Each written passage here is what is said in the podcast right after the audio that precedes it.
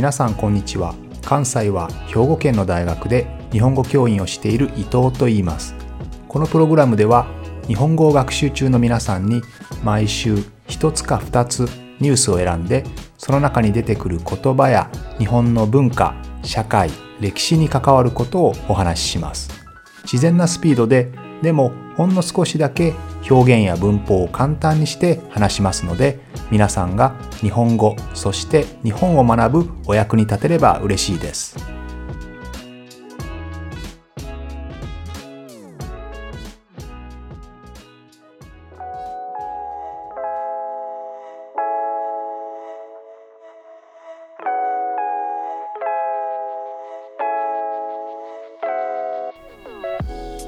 さて4月に入って2週間ぐらいが経ちましたね。私も授業で一生懸命新しい学生たちの名前を覚えようとしているんですがなかなかマスクをしていることもあって名前を覚えるの名前と顔を一致させるのが結構難しいんですよね。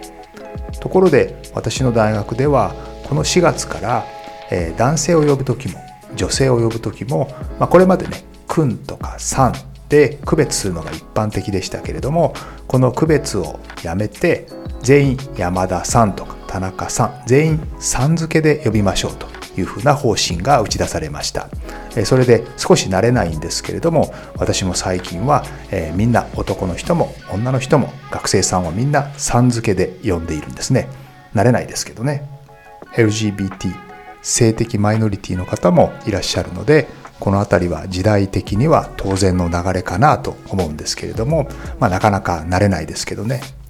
少しずつ慣れていかないといけないなと思ってるんですけれども私の時代なんかは名字だけ伊藤とか山田という感じで先生が呼ぶことが普通だったので時代は変わっていくなというふうに思っています。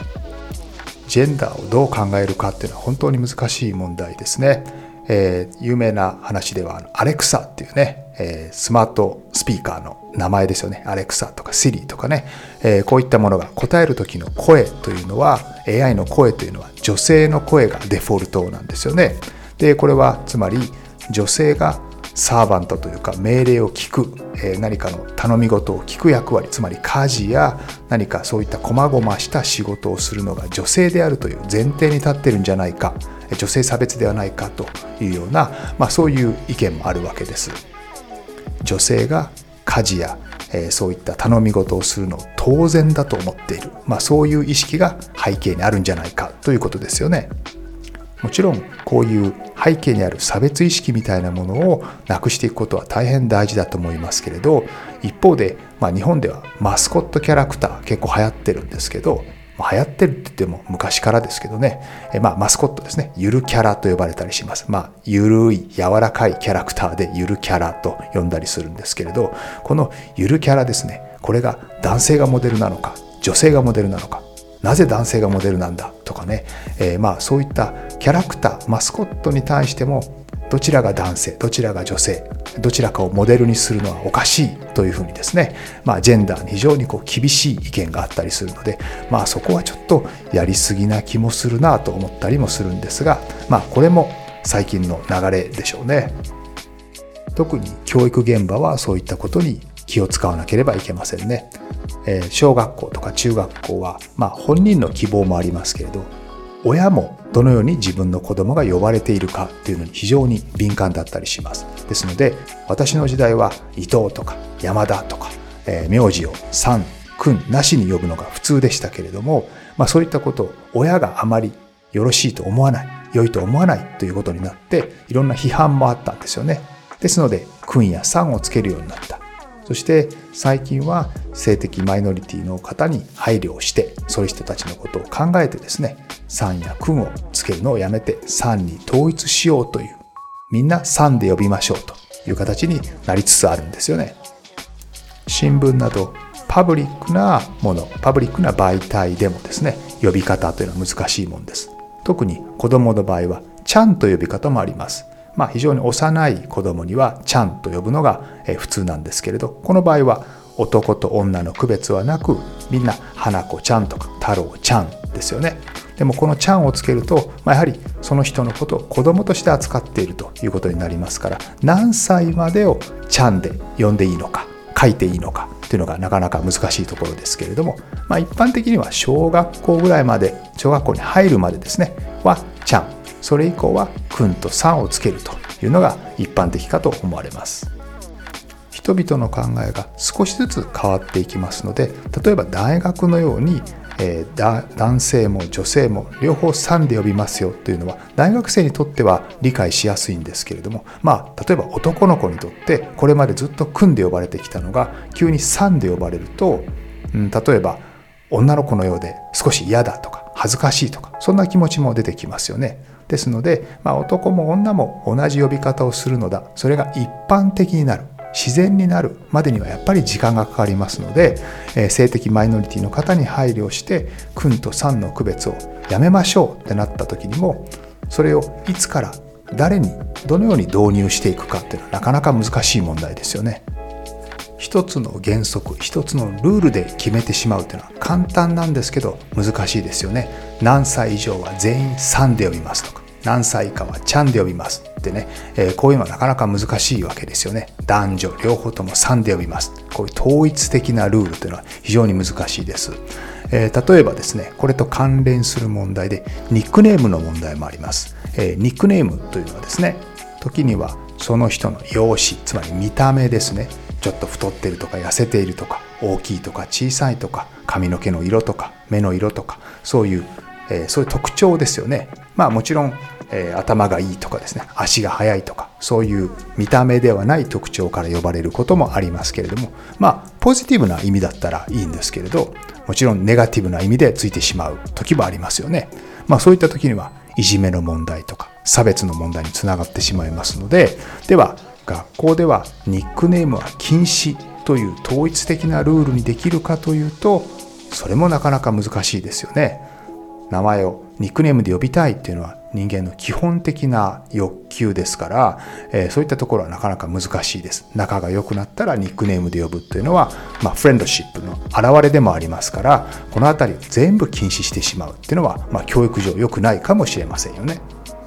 じゃあ子供が呼んでほしいように子供に選ばせればいいんじゃないかという考え方もあります。山田さんと呼んでほしい人は山田さん。自分のことをニックネームで呼んでほしい人はニックネームで。という形にしてもいいんですけれどこれもなかなか子供の場合は難しいですよね。子供の場合というのはじゃあ何て呼んでほしいですかっていうとアニメの名前ね。例えば「ドラゴンボール」の悟空って呼んでほしいとかね。X って呼んでほしいとか。そんなことを言うかもしれませんよね。そういうふうになった場合に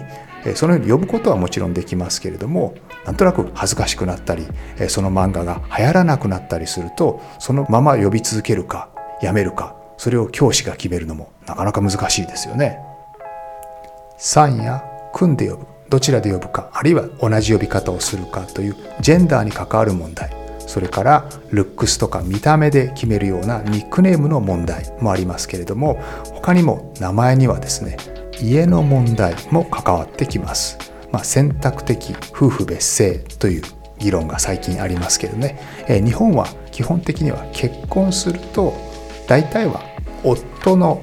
ファミリーネームに入るんですね。女性の方がお嫁さんの方が男性の方のファミリーネームの方になります、まあ、名前を変えるわけですよね。もちろん結婚した時に夫の方男性の方が女性のファミリーネームに変えることもできますけれども日本の96%ぐらいの人はだいたい女性が名前を変えてファミリーネームを変えて男性のファミリーネームに入っていくっていうのが普通なんですね。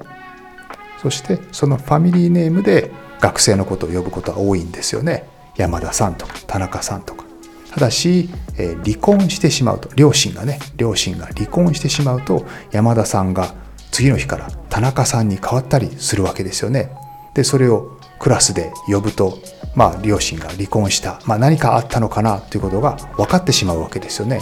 この辺りの家族制度の問題というのはなかなか難しいわけです。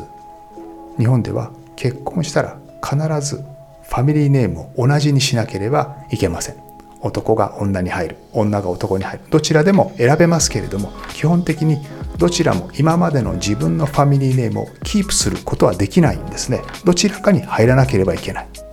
これは日本の法律民法で定められていて夫婦が結婚した後も自分たちのファミリーネーム生命を保つという選択的夫婦別姓というのは未だに実現していないんですね。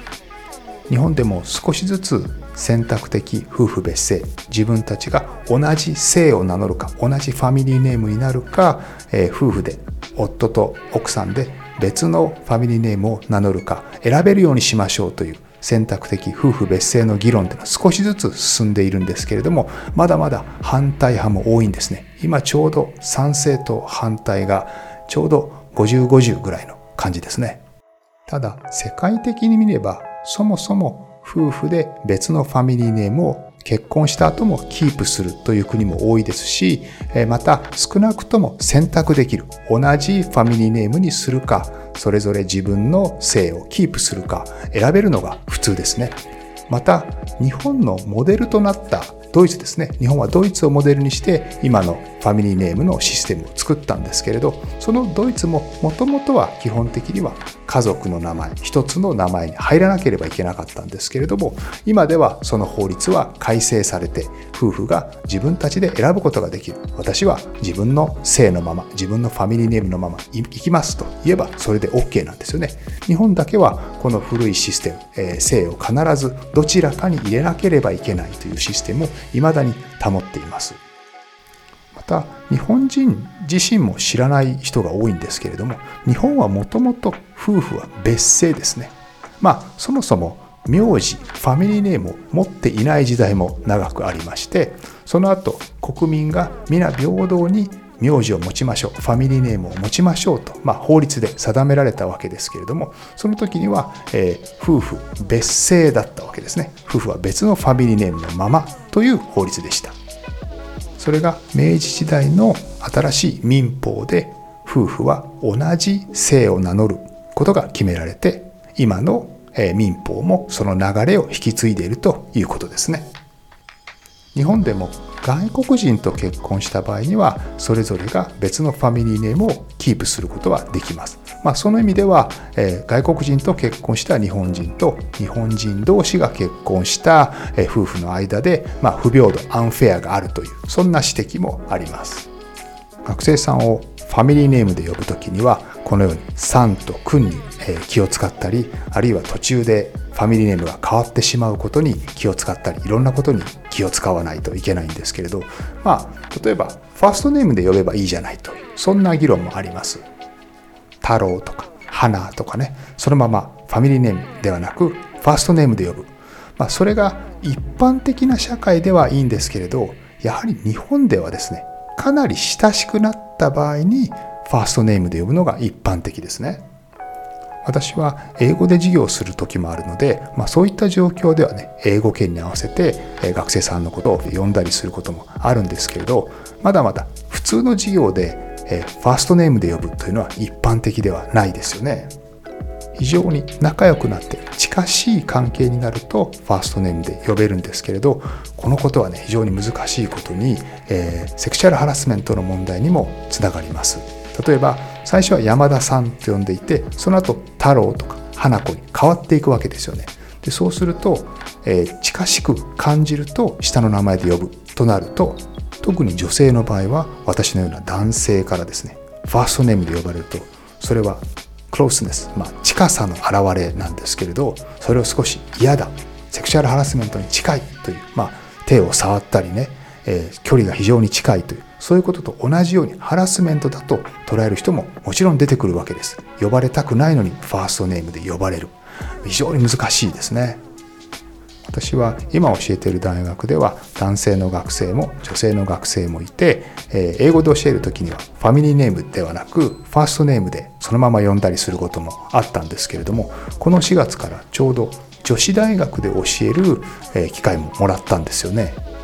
こで教える際には産か君かの区別は迷わないんですけれども逆にファーストネームで呼ぶことにすごく抵抗を感じるようになりました。あこれは考えなければいけないなと。というわけで名前というのは本当に難しいですね。名前というよりも名前の呼び方ですね。これ大変難しい問題ですね。